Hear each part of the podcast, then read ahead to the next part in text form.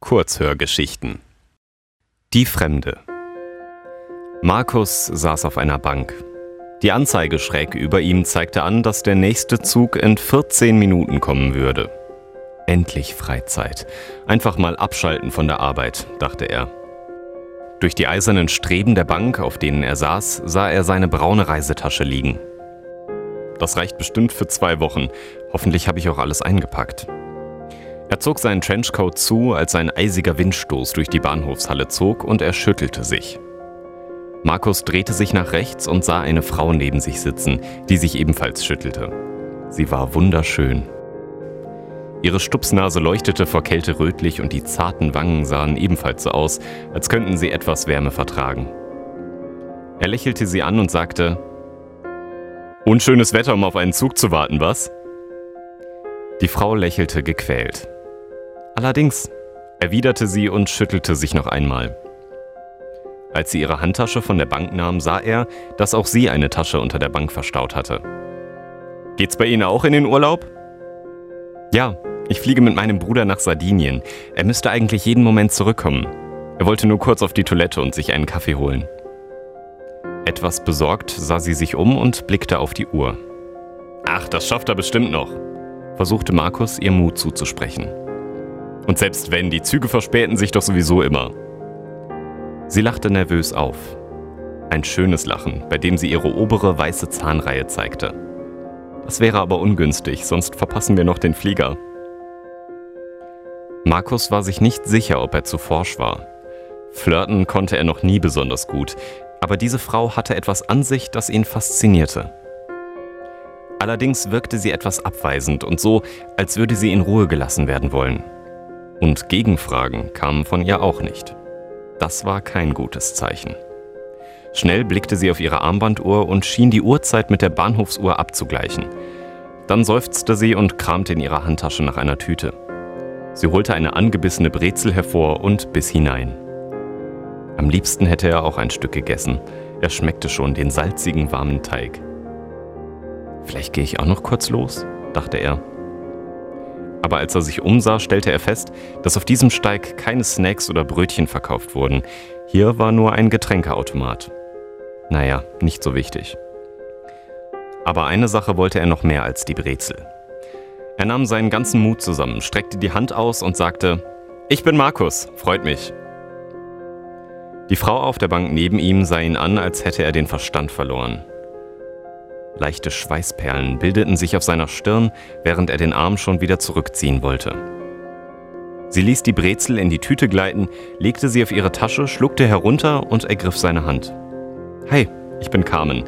Reden Sie alle Frauen so einfach an? Ihre Hand war etwas kalt, aber die Berührung löste in ihm eine wohlige Wärme aus. Nein, nein, sagte er hektisch und versuchte sich nicht aus der Bahn werfen zu lassen. Nur bei denen, die mich besonders faszinieren. Carmen verdrehte die Augen. Aber abgeneigt schien sie nicht zu sein. Schließlich hätte sie sich auch einfach wegsetzen können. Er versuchte die Situation zu retten und ergänzte, Wissen Sie, mit Fremden kann man eigentlich am besten reden. Wir fliegen beide in den Urlaub oder kann man doch ruhig entspannter sein. Und wenn ich mich wirklich als Spinner entpuppen sollte, können Sie ja immerhin Ihrem Bruder eine lustige Geschichte von einem verrückten Typen erzählen. Sie lachte. Gott sei Dank, es ist noch nicht alles verloren. Carmen drehte sich leicht zu ihm und stützte ihren Kopf ab, indem sie ihren Arm auf die Rückenlehne legte. Was haben Sie denn Spannendes zu erzählen? fragte sie keck. Aha, endlich eine Frage. Das könnten doch die spannendsten 13 Minuten meines Lebens werden, dachte er sich hoffnungsvoll. Hauptsache, ihr Bruder funkt nicht dazwischen. Wichtig ist vor allem erst einmal, sich komplett darauf einzulassen. Dann können solche Gespräche mit Fremden befreiender sein als ein Gespräch mit einem Therapeuten. Sie wollte gerade zu einer Frage ansetzen, da schob er schnell nach. Was nicht bedeutet, dass ich einen brauche. Lassen Sie es uns einfach ausprobieren. Carmen lachte kurz auf und nickte. Dann mal los. Markus erzählte. Also meine Frau und ich sind geschieden seit sechs Monaten. Und ich habe einen kleinen Hund, Sushi heißt er. Wie er erwartete, grinste sie. Ja, ich weiß, war die Idee eines Kunden. Und damit sind wir schon bei dem größten Problem in meinem Leben. Wissen Sie, ich habe jahrelang als Filialleiter in einem Bekleidungsgeschäft gearbeitet.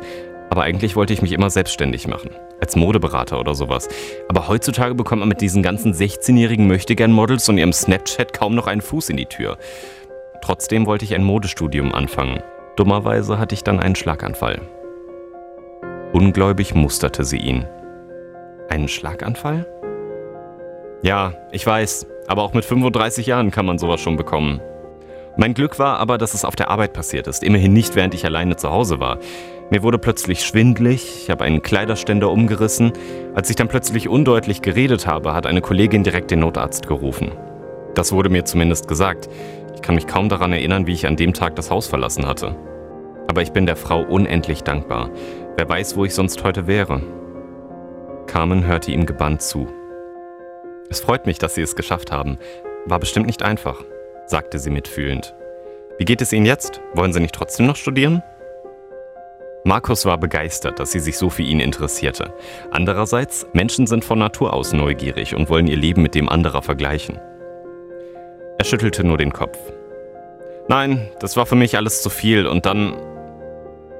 Er fühlte ein plötzliches Stechen. Direkt hinter der Stirn breitete es sich wie ein Lauffeuer aus, aber er versuchte sich nichts anmerken zu lassen. Besorgt und irritiert fragte Carmen, wenn Sie seit sechs Monaten geschieden sind, Wann hatten Sie denn da den Schlaganfall? Markus versuchte, sich zu erinnern. Es war nicht einfach. Die letzten Wochen und Monate bestanden aus Untersuchungen, Besuchen von Kollegen, Freunden und Verwandten und jeder Tag fühlte sich gleich an. Genau deswegen hatte er auch das Gefühl, einfach mal Abstand von allem bekommen zu wollen. Das muss vor ungefähr vier Monaten gewesen sein, sagte er zögerlich. Ich bin zwar manchmal noch etwas duselig, aber das ist kein Problem. Mit einer Hand machte er eine Bewegung, als würde er alles wegwischen wollen. Dann sind Sie aber eine ganz schöne Kämpfernatur, sagte sie. Nach einer kurzen Pause fügte sie hinzu, geht es Ihnen jetzt besser? Sonst würde ich ja wohl nicht in den Urlaub fahren, oder? sagte er lächelnd und zeigte auf sein Gepäck. Carmen schüttelte den Kopf. Nein, ich meine, ob Sie sich jetzt nach dem Gespräch besser fühlen. War ich eine gute Therapeutin? Markus kam sich dämlich vor. Vielleicht waren sie doch nicht so auf einer Wellenlänge, wie er gehofft hatte. Aber diese Augen. Carmen war einfach eine unglaubliche Erscheinung. Als würde ein helles Licht sie umgeben und sie bald eine wichtige Rolle in seinem Leben spielen. Und wenn sie nur mit ihrem Bruder unterwegs war, hatte sie wohl keinen Freund oder Mann. Sie waren perfekt, antwortete er ihr. Aber jetzt müssen Sie eigentlich auch mir Ihr Herz ausschütten. Carmen sah jetzt wieder zur Anzeige, die ankündigte, dass der Zug in sieben Minuten kommen würde und schien durch Markus hindurchzusehen, als sie mit einem leichten Lächeln antwortete, ich fürchte, mein Leben ist nicht so spannend wie Ihres. Markus versuchte einen kleinen Sprung zu wagen. Er berührte sie am Arm, um ihr Mut zu machen und sagte, das können Sie ja mich beurteilen lassen. Carmen wich nicht zurück, was er als gutes Zeichen wertete, und zwinkerte ihr zu. Mit etwas Glück würde er ihren Arm vielleicht bald öfter berühren und ihr langsam die Kleidung ausziehen, über ihre Brüste streichen und ihre warmen Lippen spüren. Er wurde aus seinen Fantasien gerissen, als sie anfing zu erzählen. Die meiste Zeit kümmere ich mich um meine Familie. Ich arbeite als Rechtsanwaltsgehilfin, keine große Sache. Bei meiner Mutter wurde vor einem halben Jahr Krebs diagnostiziert und seitdem kümmere ich mich um sie und meinen Vater, der mit ihrer Krankheit nicht fertig wird. Er versucht zwar immer stark zu bleiben, aber wenn ich zu Hause schlafe, bekomme ich mit, wie er nachts ins Wohnzimmer geht und weint. Und jetzt dachte ich, dass zumindest der Urlaub mit meinem Bruder die Gedanken etwas vertreibt. Natürlich mache ich mir dauernd Sorgen um meine Mutter, aber sie bekommt eine Chemotherapie und nimmt Medikamente. Momentan ist sie stabil. Ich hoffe, es bleibt so. Carmen sah an die Decke der Bahnhofshalle und Markus merkte, dass sie sich zusammenreißen musste, um nicht zu weinen. Er rückte etwas näher an sie heran und dachte gleichzeitig, dass diese Themen für ein erstes Kennenlernen vielleicht doch nicht perfekt geeignet waren. Andererseits lernt man so einen anderen Menschen doch am besten kennen. Und sie hatten nur wenig Zeit zusammen. Ich finde das ganz großartig von Ihnen, sagte er jetzt. Manche Menschen zerbrechen daran und bekommen kaum ihr eigenes Leben auf die Reihe. Und Sie sind für andere Menschen da. Sie schniefte und lachte wieder auf. Dieses Lachen würde ich gerne öfter hören, dachte er. Vielleicht ja sogar nachdem sie die Nacht miteinander verbracht hatten und sie sich darüber freuen würde, wenn er morgens Frühstück macht und dabei nur in seinen Spider-Man-Boxershorts vor ihr steht. Er hatte nur noch wenige Minuten, bis der Zug kam, und er musste schnell handeln.